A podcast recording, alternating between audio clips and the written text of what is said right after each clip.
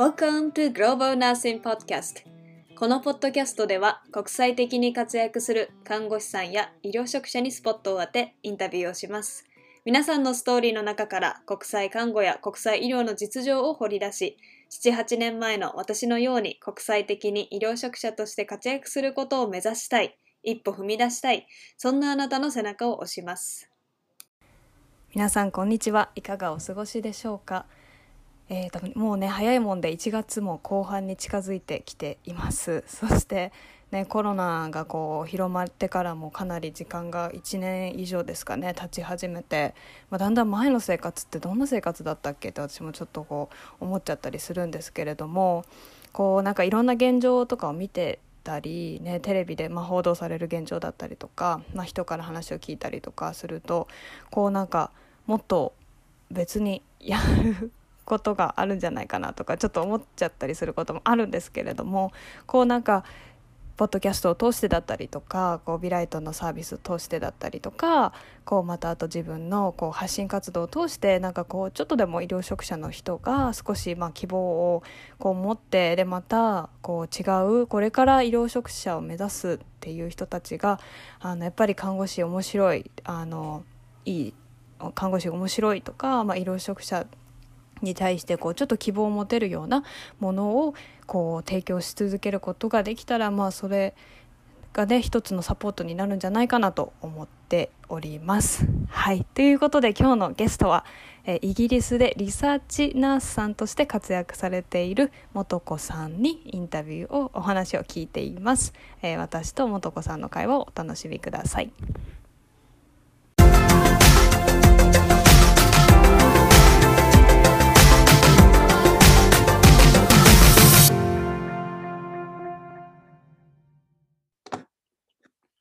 そしたら今日はのインタビューのゲストはイギリスで今看護師さんをされてる、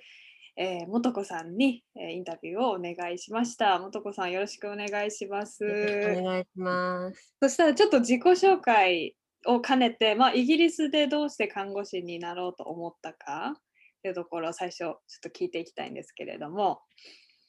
えー、っともう本当に本当に最初は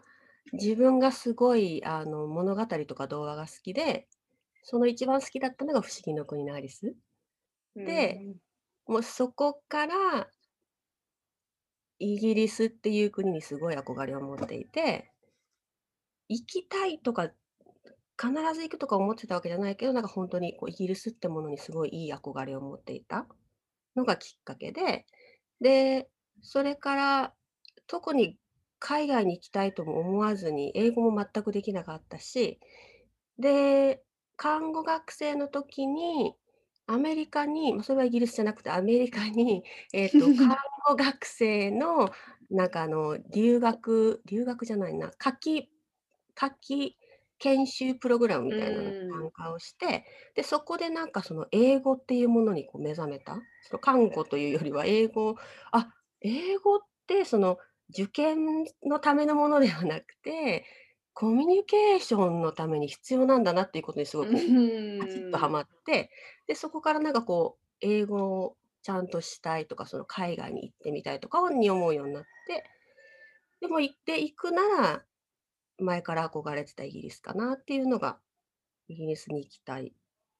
は働きたいまではなかったけど、行きたいなと思って、で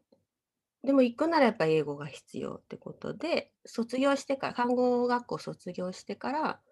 えっと、1年働いて、お金貯めて、それから留学をして、うん。で、留学した時にまたさらにどっぷりイギリスという国にはまって、これはもう戻ってくるしかないと思って。で、戻ってくるにはやっぱ仕事をしないと。じゃあ何の仕事をするかってやっぱ看護師の仕事。うん。で、そう他になんかあの絵を描くのも好きだったから、そのそのなんだろう、美術系のなんか大学に行くっていう手もあるし、看護にしてもその看護大学に行き直す、もしくはあのえっと、その時にあった、そのか日本日本人の看護師とか、その海外の看護師がイギリスで働けますよっていうプログラムがあったので、それで看護師になるか。で、悩んだ末、お金が一番かからないのが、そのそのプログラムを使って看護師になるのが一番手っ取り早いってことで、それを選んで、それで5年お金を貯めて、その留学から帰った後うに。まあ、そそのそのプログラムに行ったとしてもお金はかかるので、生活費なり、それに行くためのお金とかだったので、5年計画でお金を貯めて、それから渡英して、で、資格を取るという。すごいですね。こう、アメリカ行って、イギリスに憧れつつ、アメリカに一回行って、で、また。帰ってきて、で、また行って、で、帰ってきて。から、すこう、ファイナリーじゃないですけど。イギリスにそのどっぷりハマったっていうのは、どこにすごい惹かれたんですか？そう、イギリスそのものっていうのもあったんだけど、その仕事というか、その過ごしう方？ーん。なんか例えばその頃、今はもう何でもそのね、携帯もあるし、あのアプリもあるしで、時間バスに来る時間とか分かるけど、あの頃ってあの、バスいつ来るか分からなかったんです。バス停で、あの、なん何分ごとに来ますとかは書いてあるけど、何時何分、日本みたいに何時何分に来ますって書いてない。で、バス停で待って、で、その通りに3分から5分後に来ることもあれば、30分待っても来ないことがあって、それが当たり前の、だったのが、あの、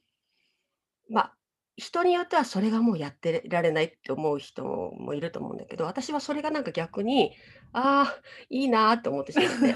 時間に追われなくて。うーん、ちょっとそのゆるっとしたゆるっとしたのが。感じ。ううん。全てにおいてそんなそれでイラつくこともたくさんあったけど、もうなんかほんとに荷物が来ないとか、その来ても、例えば何かの修理に来ても、部品がないから今日はできないとか、あの、9時とか10時とかの設定じゃなくって、こう今日何日の朝から夜のどこかに来ますみたいな だから、なんかね、大変なこともいっぱいもちろんあったけど、なんか、そのそのゆるさにはまったのかなうと。ーん。でもそれすごいわかる気がします。私もなんかこうハワイに来て、うん。なんかみんな昼間からビーチにみんな平日に行って、なんかすごいみんな過ごしてるから、まあ、もちろんね、観光客の人とかもいたんでしょうけど、でもなんかうん。そうやって過ごしてる人たちを見たら、なんか、ね、そのアクセクしなくていいんだといううか、ん。ね、感じがあって、ハワイはまあ未だにバス時間通りに来ないですけどね、きっと。あんまり乗らないんですけ。ど、友達前待ち合わせしてたら、うん。アプリが私たちもあるんですけど、うん来てたうん。のにいなくなった、そのアプリのアあ、プリなん。かバスあります あります、こっちにも。どこに行っちゃったんだろうとか言って。ねえ、そういうちょっとありますよね。やっぱりこの結構ゆるいというかね。うん、う海ん。外あるあるなのかな、じゃあ。ねえ、うん。そうなんですね。で、それで5年計画、でもその5年間かけて、なんていうんですか、その目標を持ちながら5年間もそのモチベーションを保ち続けるというか、大変だったじゃないですか？なんかこう。そうね、とりあえず、ないつ何歳、その30を目標。にだったか、30になるまでにっていうのがあったから、まあ、年齢的なものもあったし、あとは、えっと、プライベートでボランティアでその、なんていうのかな通訳？ボランうティア？み。たいなのをちょこっとしてたりとか、なんか一応その英語に、ま、英会話教室行ってたりとか、こう英語に繋がるもちょこちょこ行ってたりとかもしてたから、それも良かったのか、あとはね、その通帳を見ながらだんだん貯まっていくお金を見つつ、もうちょっとみたいなね、ああ、なね。るほうんど。ううん、これだけは。貯めないととかいうのがあったから、ま、それも見つつ、なんとか持ってたのかな。うーん。で、いろんなところで、ま、日本で働きながら、ま、ちょっうん。とこう目指して、それに繋がるような、ま、仕事も選び取りつつううん。していったっていう感じですね。ですね。それでじゃあもうあここまで目標金額みたいその目標金額はこうどうやって立てたんですか？もう大体これぐらいかかるだろうなみたいな。えっと、私がその投影するときに、その、ある斡旋会社を使っていったので、その斡旋会社に払わないといけないお金っていうのがまずあっあて、プラスその渡航費用、すまあ、生活費用とかを考えたときに、だいたいこれぐらい必要かなっていうのを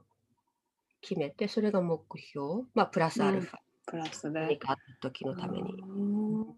でもすごいなかなかな大きい金額だったんじゃないですか？うん、何何百万とかでね、もう覚えてないけど。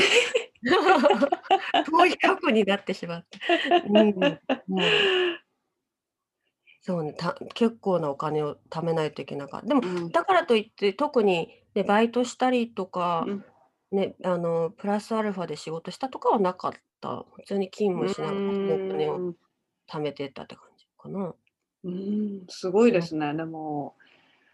今ハワイで家賃払ってるのを考えるととても貯めれないけど 日本の家賃だったら貯めれそう。頑張った。ちょっと今想像してしまう。それで5年、業者を使ってイギリスで看護師資格を取る手続きを、うんうんねされた。それを日本でされたって感じですか？そうです。だから、えっと、うん日本ににある会社だったので、そこで申し込んで、そうすると、その、ま、看護資格をイギリスの看護資格を取るの NMC っていうその看護協会、その免許とか、その看護師なり助産師なりを、えっと、管理してるボディがあって、そこに登録をしないといけないんだけども、そこにとの連絡を取ってくれない。そこからそこで申し込みとか、あとはその時に必要な書類とかを揃える手伝いをしてくれたりとか、だからそういうものをまず日本で準備して、で、その後で全てのものが揃って実習、そのその頃って実習をしないといけなかったんだけども、その実習をしてもいいですよっていうその NMC からの許可証が出たら投影っていう感じ。おおなるほど。じゃあじそこまでして許可証が出て、あってようやく投影して、でまあそこからそしたらもう投影した途端まあ実習をどっか病院とかこうナーシングホームとかで始めていく感じだったんですか？そこのプログラムであったのがうん。2つあって、まあ、今今はやってないんだけども、えっと、1つは1年間ボランティアをして、英語を、えっと、鍛えて、その後実習。終わり頃にあたりに実習先を探すみたいなプログラムと、あとは4ヶ月間、えっと、英語を看あの看護な医療英語をしつつ、その実習先を探すっていうプログラム。ム私の語学学校4ヶ月の方を取ったんだけど、そこで、あの、英語をちょっと勉強しながら、実習先候補があるから、ここを、あの、受けてみないとか、あとはその英語も、あの、IELTS が必要だったので、IELTS 足りてない場合はそこの試験受けてたりとか。うんなるほど。そこにどういう人たちがいらっしゃるの？いろんな国の、なんかそのイギリスで働きたい看護師さんたちがその学校にいたりする感じですか？いや、そこはもうほんと日本人対象。日本人で、えっと、イギリスで看護師になりたい人、もしくはボランティア、ボランティアだけの募集もしてたから、ボランティアをしたい人から、その頃は本当に全盛期っていう感じで、えっと、ボランティアだけで本当に10人以上とか来てたえりとか、ー、全員日本人の方で。ボランティアに行く、そうそう、日本人がボランティアするために来てて、で、あの、イギリスのいろんな、それぞれのケアホームとかなんだけど、あの、助手としてボラン、ボランティアなんだけど、ちょっとポケットマネーがもらえて、住むところとか、食べ物とかを提供してもらえるっていう、今でもあるんだけども、そう、それに来てる人たちが、だいたい毎月なんか10人前後とか来て、毎月10人。本当に、うんえー、すごいですね。で、その、それと別のその看護プログラムでも、多い時に本当に3、4人来てたりとかしてたかな。私の、私が行った頃にちょうど始めた、同じぐらいの時期に来た人とか、前後で来て一緒に頑張った人たちとかでもう10人近くいたかな。うーうんん、でもなんかこういいですね。ちょっとみんなちあの、ね、同期みたいな感じで、そうそうそうそう。ね、頑張ってそこからこうう現場にねそれぞれ皆さん行っていって英語はどうですか？その4ヶ月のコースとかでなんかこう、まあ、現場に出るこうちょっと勇気が出ましたか全く全くなかった。あの本当に専門できっちり教えてくれる感じではなかったから、あのこの授業出たからもうなんなんかやれそうみたいなのはなかったかな。なんかもうこうこう押された感じ。うん 働いてから鍛えられる感じ。な。あーでそこで4ヶ月やってでその後はその実習先みたいなところでそのまま免許取得して働くっていう。そうです。ナーシングホームで実習を始めて、で、お金が、給料が出てて、助手として、なんか看護学生としてのポストなんだけども、やることは看護助手と一緒。うんただその真ん中の看護助手としての仕事をするんだけども、看護学生だから、看護師の手伝いもする。看護師としての仕事、だから看護計画立てるとか、も入ってくるから、もうなんか、えっ、と、いい、なんなんだかな、こう使うすごい使われてた感じ。助手からも使われるし、あの看護師からも使われる。もうなんかこう、あんたの勉強のためよみたいなところでね、使われてたので、すごい気がつかった。なんか面白いポストポストですね。なんかうん 結構い一時期トラウマになりました。何がトラウマでした？そのいろいろ。ナーシングホーム、ま、かもち最初でもカルチャーショックですよね。もともと日本から来て仕事を始めて、日本人じゃない人と働初めて働くとか、あとはあの、働かない人と働く？あのただ、その、せだそう、看護私たちその看護師として働くにあたって、お金ももちろん必要だけど、でも、いい看護がしたい、その患者さんのために何かしたいっていうのがあるじゃないですか。でも、そんその働いてる中のかんま、看護助手さんなんだけど、その、お金のために働いてる人が多かった。うーん、ま、生活ですよね。生活、うんほんとに。だかうんら、入れられるだけシフトを入れてるわけ。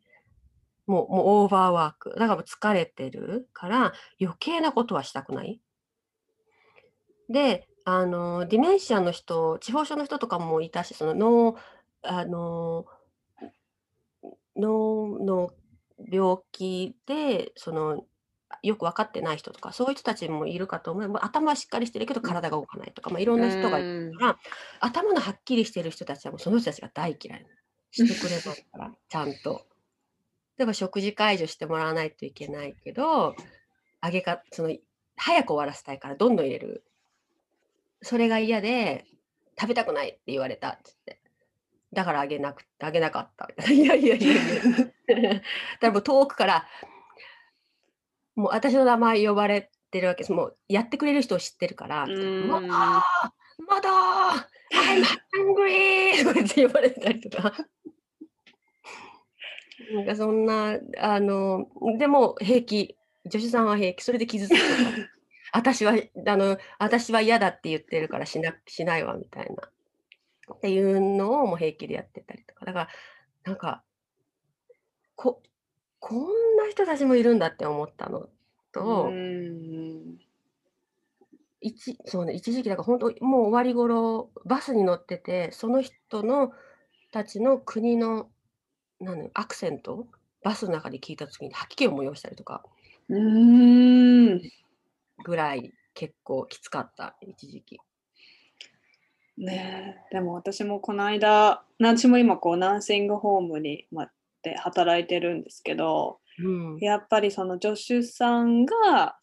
ま、患者さんがお水を持ってきてくれと。で、頼んで、あと痛いからホットパックを頼んでて、で、多分忘れちゃったんですね、CNN さんがね。忘れて帰っちゃったって言って、そのことに対して、もうコンコンと怒られましたからね。あんたがチャージナースなんだから、あなたがあの人にちゃんと仕事を終わらせて帰りなさいと言わないとって言われて、うわコンコンともう最後夜勤の終わりしかも終わってる後にコンコンと怒られて私は帰りましたけど。ごもっともです。ごもっとも申し訳ない。でもう何回ももう今じゃあ私が何ができますかっていうので言ってそっからなんとなくこうちょっとねこうまあしょうがなんかまあいいかってところまで持ってってうん。離れ現場を離れたっていうこともねまあありましたけどね。でもそそれはそうね、なんか助手が仕事しないのは看護師の指導が悪いから そうそうそうそうそう言われる言われる。もうなんか役職もやっぱ皆さんよくご存知じゃないですか。うん。患者さんたちって。この人がチャージナース。この人がうん。助手さんっていうのはやっぱり知ってるからあのねコンコンと。まあ私もでも面白い。でも最近ちょっと思ったのはこううん。結構やっぱ日本の患者さんとこうねこうちょっと比べてみるとやっぱりちゃんとは、まあ、ちゃんとというかはっきり言う人が多いからそれでちょっとやっぱり悩んだりとか葛藤する部分もあるけど逆に褒められることもすごく多いんですよねストレートに。なんか割と。最近ちょっとそれが結構感じてきてなんかすごいこっちの患者すごく褒めてくれる。なんか別理由がない時もあるけど なんかこう別に看護とか別に全然関係なく違うところでなんかこう言われることもあるけどなんかこう結構それであなんかこうはっきり言う文化だからこそねちゃんと嫌な時も嫌って言われるしいいこともいいってこう言われるのはうん。なんか最近あちょっとまた違いなのかなと思ったりしたんですけどね。それ、そうね、なんかそれをう自分でちゃんとう受け止められるというか、それが、ああ、これがいいなって思えれば海外でやっていくのには、ね、全然問題ないかもしれないけど、あんはっきり言われて、あの、まあ、いいい方は良くても悪いことをはっきり言われた時に 傷ついちゃうと、ちょっときついかもしれないね。えー、もっくさんはどうですか？そういうふうにこうイイギリスの方も結構やっぱりまあ日本のね方ってあまりこう言わない方が多いから割と海外の方ストレートにシャンシャンシャンって言ってくのが結構コミュニケーションどうですか？言ったもん勝ちなところはすっごいある。うーん。患者さんにしても、その、ぜあの、き基本的に、だから患者さんも、あの、私もあんまりその看護師としてどうかなって思う時もあるけど、なんかこう、例えば、えっとこっちってその直接すぐ病院にかかるんじゃなくって、GP っていうかかりつけ医がいて、そこにまずかかって、で、私が今働いてるがんセンターは、あの、そこからリファーされてくるっていう、そのシステムがあるんだけど、例えばその私がもう見てる患者さんで GP になんか言わないといけない時とかにも、あの、今の痛み、例えば今なるものよりも、それよりもひどく、ちゃんともっとひどいんだっていうことを伝えて、もう絶対見てもらってねみたいな。大げさに言って言わないと聞いてもらえなかったりする、逆うに。ーなかったら、あの、後回しにされちゃう。うのはやっぱりどうしてもあるから、だから言わない、だかだからいみんな言うのかな、言わないと、う、うん。まあ見てもらえないというか。見てもらえない、ね、うはあの軽く見られちゃうとうか、ーん後回しにされるとか、うん。からね、ま、でもイギリス人ちょっと日本人と似てるなって思う人たちも結構いる。そうシャイシャイというか、その、あんまりはっきり言わない、う本心をあんまり言わないっていう人たちグループもいるのいやまで、あそうですよね。なんか私も一概に前はなんかこうねになんか海海外の方何でも言うと思ってたけど、うん。本当にやっぱ みんないろんな人がいるんで本当シャイな人も本当にいるし、そうね。なんかそのなんかこういろんな人がいるなんかその多様性をこうどんどん受け入れられるようになってくると、うんちょっと働きやすくなるというかもうちょっとこうまあ気にしなくなるって言ったらあれですけど楽になるかな。うーん。あ、日本ってやっぱちょっと申し訳ないけど、こう、裏の裏を読まないといけなかったりとか、この人はこう思ってるに違いないとか、こう、こうこうしたらこう思われるかもしれないから、じゃあこうしようとかってこう、なんかこう、行動する前にいろいろ考えないといけないから、ま、もちろん今もしてないわけではないけど、なんかもっと日本の方が、こう、気をすごい気を使わないといけなかった気がする。うん。それを考えると今は楽うん。そうですいや、分から。なければ聞くっていうところがあるうんから。日本って分からなくてもうん、聞けないわけではないけど、聞きにくいというか、その察しようよっていう雰囲気がこう か だからなんか、そういうのがないのはいいかなって思ううかな。ーん、そうですね。ほんとに今働いてても、もう何でもいつでも聞いてって、す全員から言われる、こう同うんじうん。同僚の人からっていうのは、なんかこうすごく自分もどんどん質問しやすくなったってうんうん。いうのがありますね。なんかちょっと前だったらなんか質問、いやこれちょっとどうなんだろうと思って、なんかちょっと自分で調べてまた分かんなくなって、ああ、でもそれでも聞いていいのかな？みたいなことがあるけど、今だったらもう、あ、分かんない、はい、聞こう みたいな、もうちょちょっと ちょっと自分で調べたりするけど、いやもうきちょっと聞いとこうみたいな風になって、誰もそれに対してこう咎めないっていうか、いやあ、もうもっとないない。うん。自分で調べなさいとか、なんか別にマニュアル投げられ 投げられることないけど、こうマニュアルバンってうん。渡せるわけでもないし、なんかこう私だったらそういう風にするよみたいな感じでアドうん。バイスをくれるのは、結構こう、そこはすごい働きやすいなってうん。思いますよね。もう一緒、ほんと年齢も関係ないし。うんうんうんうん。で、ね、そのきま、男女男女っていうのも関係ないし、年齢も関係ないし、その看護のその職のなんだろう、うちそのバンド制っていうのがあって、新人バンド5から始まって、あの6、7と上がっていくんだけど、それも関係なく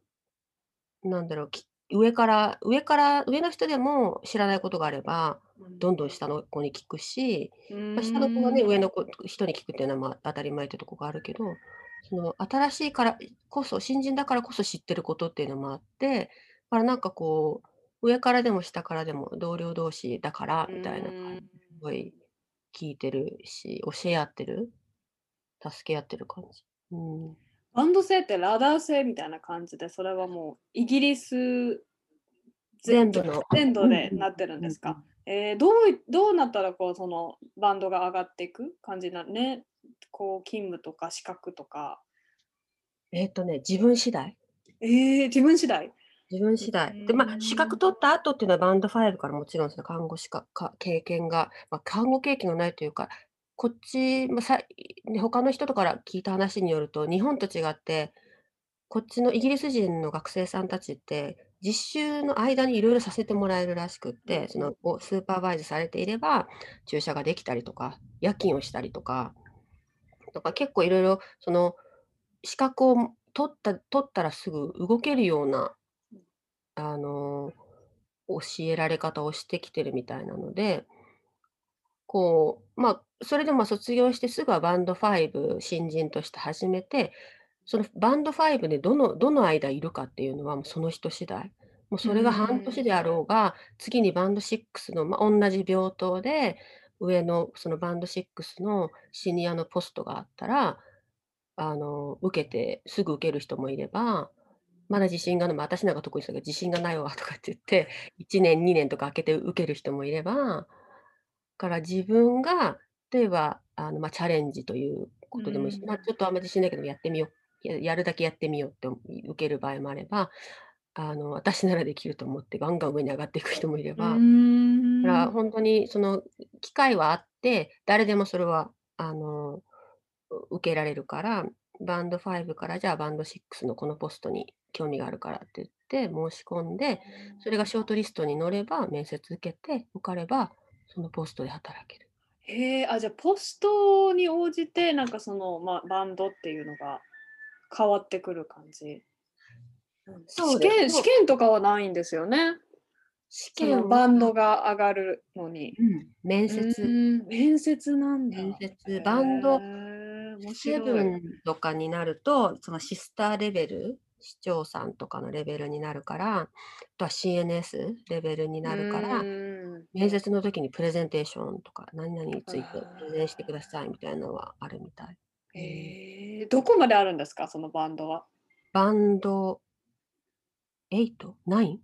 うーん。5から始まるんですかバンド。5から2、3、4面白いになるのが看護助手レベル。ああ、そういうふうに5からが分看護師レベル。うーん。日本でにある循環みたいなのも最近またできたんだけども、それがバンド 4? ああ、なるほどね。うん面白い。うん。へえなんかそれがネーションワイドっていうのがすごいですよね。なんかこう、ネーションワイドというか、ね、ネーションじゃないか。うん アメリカじゃないからなんだ。国国 レベル。国レベルでねう。んそうう。んねえ、なるほど、なるほど。それで給料が決まるから。変わってくる。うんそのバンドによバンドってってことなんですね。へえ、面白い。そしたら今、素子さんがどんな仕事？されてるかと、なんでそのポジションを選んだのか、ちょっと聞きたいです。今は、えっ、と、ロンドンにあるがんセンターの中にある、えっ、と、統計部がんうん。のリサーチナースとして働いています。で、えっ、と、もうずっとそのがんセンター、ナーシングホームで資格を取って、ちょっと看護師として働いた後、あの、もともとそこの病院でボランティアをしていて、で、看護の資格が取れた時に、もう、あの、そのボランティアをしている病棟の市長さんに、そこで働きたいと。おまあ、それ。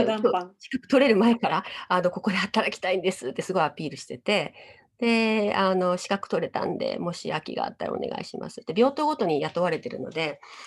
で、で、その、本当と資格取ってすぐ結構すぐに空きがあるから興味あるならって言って声かけてもらえて、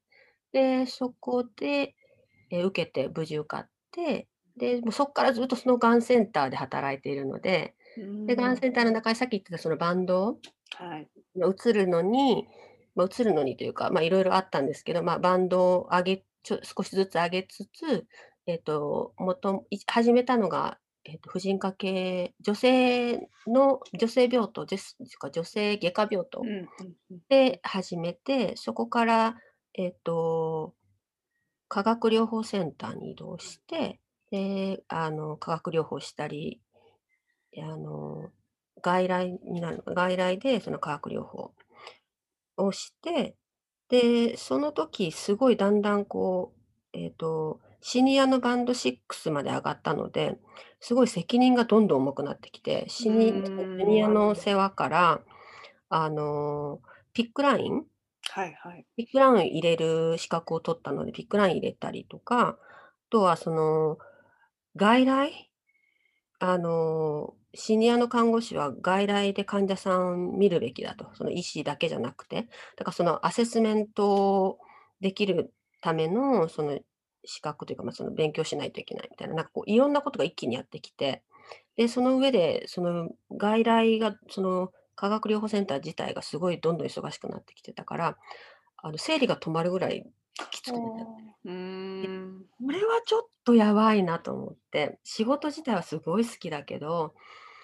これはやばいぞって思ってた時に、あの、ちょっと仕事を他になんかこう、もっと楽なというか、もうちょっとこうね、うん。体がきつくない仕事はないだろうかって。で、見た時にちょうど上がってたのがこの統計部がのリサーチナースで、で、リサーチ自体にはそこまで興味なかったんだけども、ちょうどその、あの、外その化学療法センターで治験をいっぱいやってるから、そのうちのがんがんセンターもすごい、あの、治験に力を入れてるから、そのリサーチナース、そこのチームのリサーチナースと知り合う機会もあったから、その話を聞いてみたりとかして、ただ、彼女 私をすごい気に入ってくれてたので、面白いわよとか言って、すごいのもうもうなんか勧誘状態。なんか 興味がある受ける受けるとか言って。もう使われましたね、もうね。そうそうそうそう。あの、ほら、あの、日本人真面目だから、その仕事をね、見ると、やっぱね、仕事量こなしてるのを見てたら、やこれはややれるとか、その、なんだろう、ちゃんと働いてくれるだろうと思ってくれたんだと思うんだけど、で、それで、あの、いろいろこう面接アドバイスとかももらいつつ受けて、まあ、無事受かって、そっからもうリサーチにどっぷりハマった感じ。うん、それがどれぐらいもうされてるんでしたっけ？2012年から。おお。あ、じゃあもう10年近くなる？すごい、本当だ。ね。ねうん、すごいですね。もうハマってますね。ハマったね。最初はすごいなんかね、あのもうでも最近かな、すごいハマったのは。なんか、うん。いずっといなんか自分がやりたくて始めたわけじゃないからっていう思いが結構あったから、その看護もともとその海外で働きたい、看護師がしたい、がん看護がしたいっていうのがあって、それが全部叶えられてたから、うじゃあこのん。先は何だろうってすごい悩んでて、それがそのリサーチなのかどうかっていうのがいまいちこうよくわからなくて。で、しかも頭頸部がんなのかっていう。ピンポイントみたいな。もうね、ここここのスペシフィックなこの頭頸部がんのリサーチナース、私これやりたいことなのかなってすごい悩んでて、だからハマりきれなくて、うず。っと。のね、あの、だからそれもあって、あの、どっぷり勉強もしなかったのかって言いわ言い訳してるんだけど。で、で、本当に最近なんか考えて、コロナかな、やっぱコロナかな？自覚自宅勤務とかが始まって、その、考える時間が増えたのかな？なんか、そういうのもあ。ったし、あと、その同じぐらいの時期に、バン。セブンちょっと、静かにね、お願いだ。え、ソックス。すいません。仲間に入りたい。仲間に入る。私たちも話したい。さっきまでいびきかいてたんですけど、あ、そうなの？いいびきが入んのかなと思って。シェラの熱気が。伝わった。すいません、続けて大丈夫大丈夫です。ええ、さそ。そう、コロナでね、その考える時バンドセ間が増えブてンにちょうどバンドセブンに、あの、上がるチャンスがあって。で、それま、その、ま、上がる上がらないか上がらないかってもちろん試験を受け面接を受けないといけないんだけど、その興味はないかって言われた時に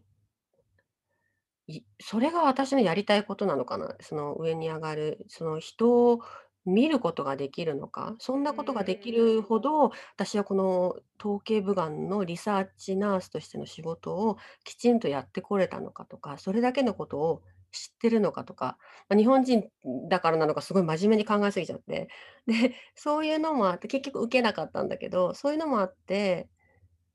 なんかいろいろいろ考えて何ができるのか、何がやりたいのかって考えた時に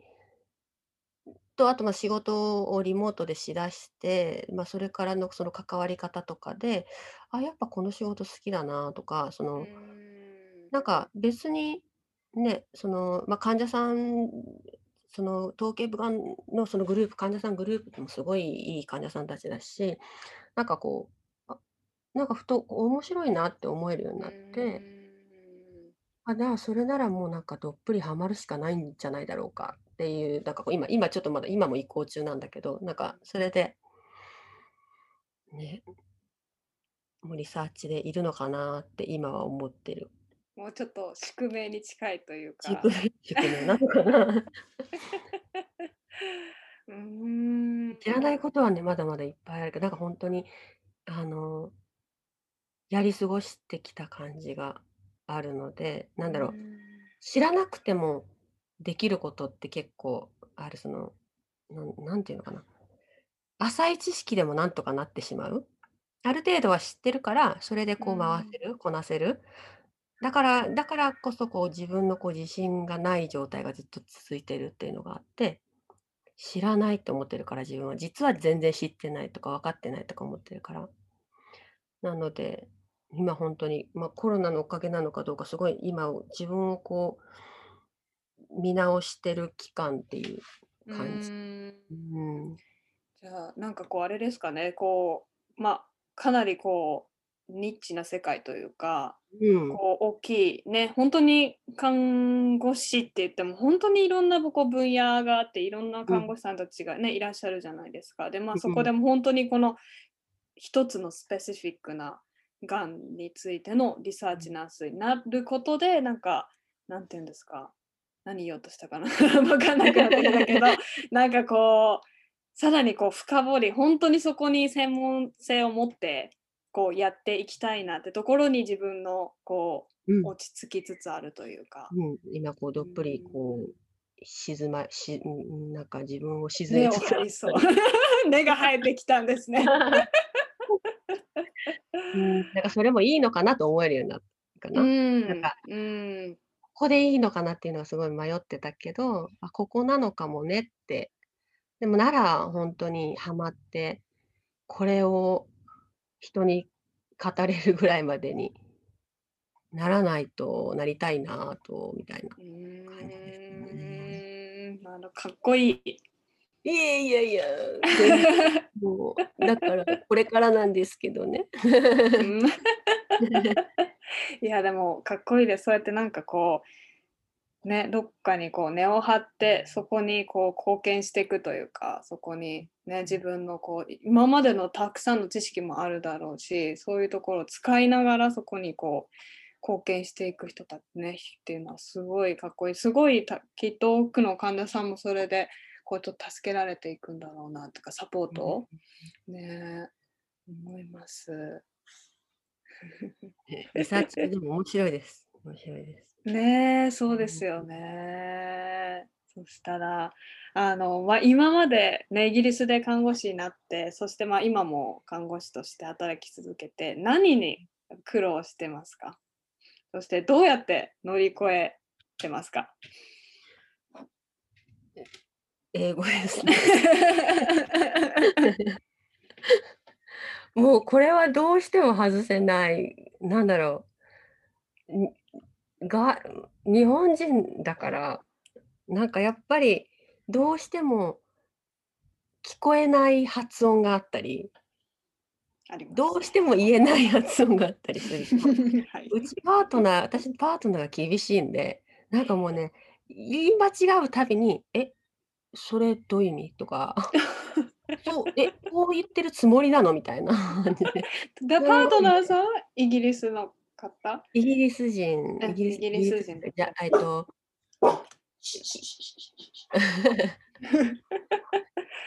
こっち生まれのジャマイカ人？うーん、なるほど。だからもうなんか、あの、本当にイイギリス人って感じ、その、う English breakfast 大好きな。 English breakfast。English breakfast は何が、誰が出てくるんですか？ English breakfast は、あの、 baked beans に。卵、卵をスクランブルエッグだったり、目玉焼きだったり、あとはソーセージ。日本のとかドイツ系のソーセージじゃなくて、イギリスのイギリスのソーセージ。へあの、えカ。リッじゃない。ソーセージえ ー、それ。カリカリトースト。おー。に紅茶ですか？紅茶ですね。コーヒーもすごい、こっちコーヒー派も増えてるから、あ、そうなんですね。そうスーパーに紅茶ばっかり並んでもたのに、今もう本当に半々てかもうコーヒーが多くなってる感じ。あら、そうなんですね。コーへえヒー。が浸透してきてる。しんどい。イギリス紅茶文化に。紅茶文化、コーヒー文化に変わりつつ、乗っ取られつつあります。ちょっと話がすみません、ご飯好きなんで、それちゃいましたが。あの、どうやってその英語をこう上達というか、なんかうん今もうこう、うん上達のためにしてることとかありますか？今は、本当にこの、この今年2021年になってから始めたのが、あの、インスタに自分がやってることを上げること、その今日の成果として。なんか、いつも、あ、あれもしてない、これもしてないと思ってたのだけど、まあ、何かはしてるだろう。まあ、何かはしようと思って、まあ、したことをちょこっとでも、その小さいことでも、これできたっていうのを上げていこうと思って、まあ、それが、まあ、その看護のこと、そのリサーチのことであったり、あと英語英語もその、ボキャブラリーがすごい私、医療医療系も、ま、あそうか、医療系もその解剖とかに関してもすごい弱いしけど、日常生活の単語とかも結構まだまだ弱いから、あの、 WordUp とか、その、ないろんなアプリ使ってみたりとか、まあ、イギリスなんでイギリス英語に強いその BBC の Learning English、ん。ちょっとまだその intermediate とかのレベルぐらいなんだけど、それでも、ね、まだまだその、あとかだとか、ね、細かいところとかってすぐ抜けちゃったりとか、はい。グラうん。マーもね、伝わればいいや精神で一時期やってきたから、グラマーめちゃくちゃだったりとかするから、そこでちょっとこうね、基本に帰ってみたりとか、うそんん。なのをやってみたりとかかな。なんか、うちパートナー無口なんであんまりこう家での会話がない ないのと、あと、あの、娘がいるので、娘に日本語で話うしてるから。あの、い家でし英語を話すっていうことがなくて、ほとんど。だから、ま、ドラマ見るって見ても、この、あの、自分が発することはあんまりない。うと、ーん。耳には入ってきても、自分でこう発することがないので、ま、それをなんとかしたいなって、まあ あとリモートになっちゃったから、その同僚と話すこともなくなってるから、やん。っぱその圧倒的にその自分から話すことを、英語を話すことが減ってるので、ま、それはちょっとこれからなんとかしないとなと思ってます。どうしたらいい。でしょう？あの、5分で学べる医療英語講座、担当しますか？あ。ぜひ。またちょっとそれは後で話しましょう。そしたらね、ちょうどこうメイさんとモトさんと、で、私はい、がこう挟んで、いね、そうです。3- 3人でこう毎月提供し続けられるので、いいかもしれない。いいかもしれないですね。押してもらわないとダメかもしれないから。ね、でもね、本当にそうですよね。インプットするね、機会は本当にたくさん作れうん、るけど、アウトプットする機会って本当に自分で意識しないと、あの、海外に住んでてもね、作れない場合ってね、ある。多いですようね、ーん。本当に。なので本当意識して、あのね、やっていくのが、英語はね、もうインプットしてもアウトプットをこう繰。り返す繰り返すうん、っていうのがね、上です。達のあれですよね。で、そしたらえっと、国際的、もしくは海外で活躍していくのにあたって、どんな力が元さんは必要だと思いますか？またちょっとその理由を教えてほしいんですけど。やっぱ一番はチャレンジ精神。もうとにかく何でも動かないと始まらないから、なんか、あれしたいな、これしたいなと思ったおの思ってても、やらなければそのままで終わっちゃうから、ほんとに小さいことでも、例えばその英語だったら英語始める、何かする、その、なり、あの、海外で働きたいと思ってるんだったら、情報収集から始めるんでもいいうん。し、そのリライトコミュニティに入るんでもいいし、なんかちょっとこう、なんかこう、あ、なんかうごこれしたいなと思ったことを思ったままにせずに、そこから何かこう一つでも、その先に進んでうん。みることが大事だと思います。うん、ほんとですよね。そうやっ。てやっていくのがね、ほんとにどんどんどんどんこう繋がっていって、なんかこうなんかこうチャンスが訪れるといううん、か、ね、私もほんとに全然海外で働いてみたいけど、もうどんな方法でっていうの全然分かんなかったけど、なんか、ま、ちょっと英語だけやっとこうとか、ま、うん、ちょっとそういう機会があれば話聞いてみようとかってやってると、ほんとにふとした瞬間になんかこうちょっとね、チャンスうん、が絶対ね、来ると思います。はい。そしたら、モトさんの今後のちょっと展望というか、こういうことをやっていきたいなっていうのがあれば教えて欲しいんですけど。そこが今の悩みどころなのかな。でも、そうね、あの、リサーチその頭頸部がんのリサーチナースとして極めたいと思います。ああ、素晴らしい、かっこいい。はい。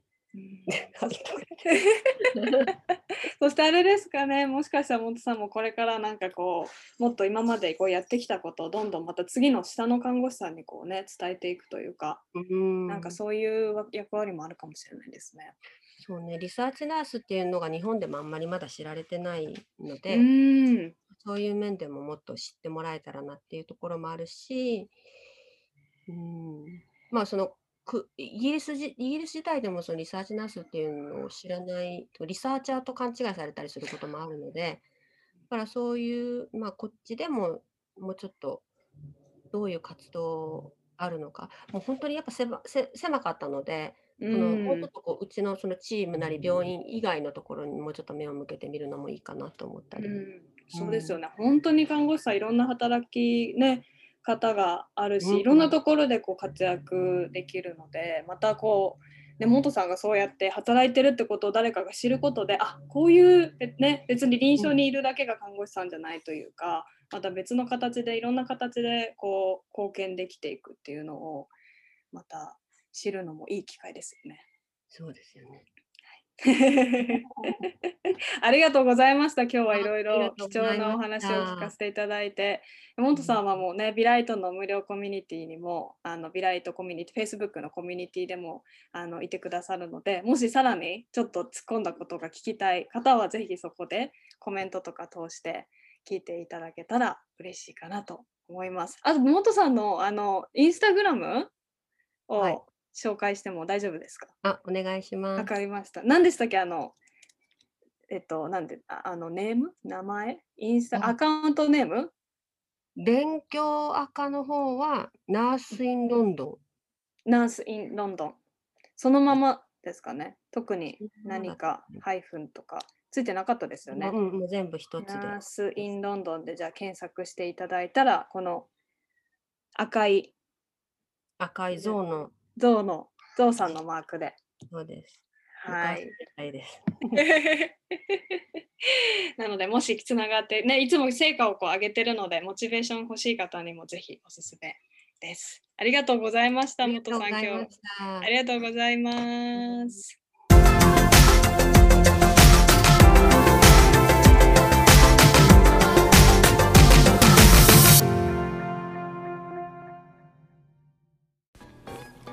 私と元子さんの会話いかがだったでしょうか？えもうちょっとねリサーチナースさんの、まあ、お仕事とかについてもちょっと突っ込めたらよかったなと思ったんですけれどもまたあのビライトのこう Facebook コミュニティなどのイベントとかでねあの喋ってお話ししていただけたらなと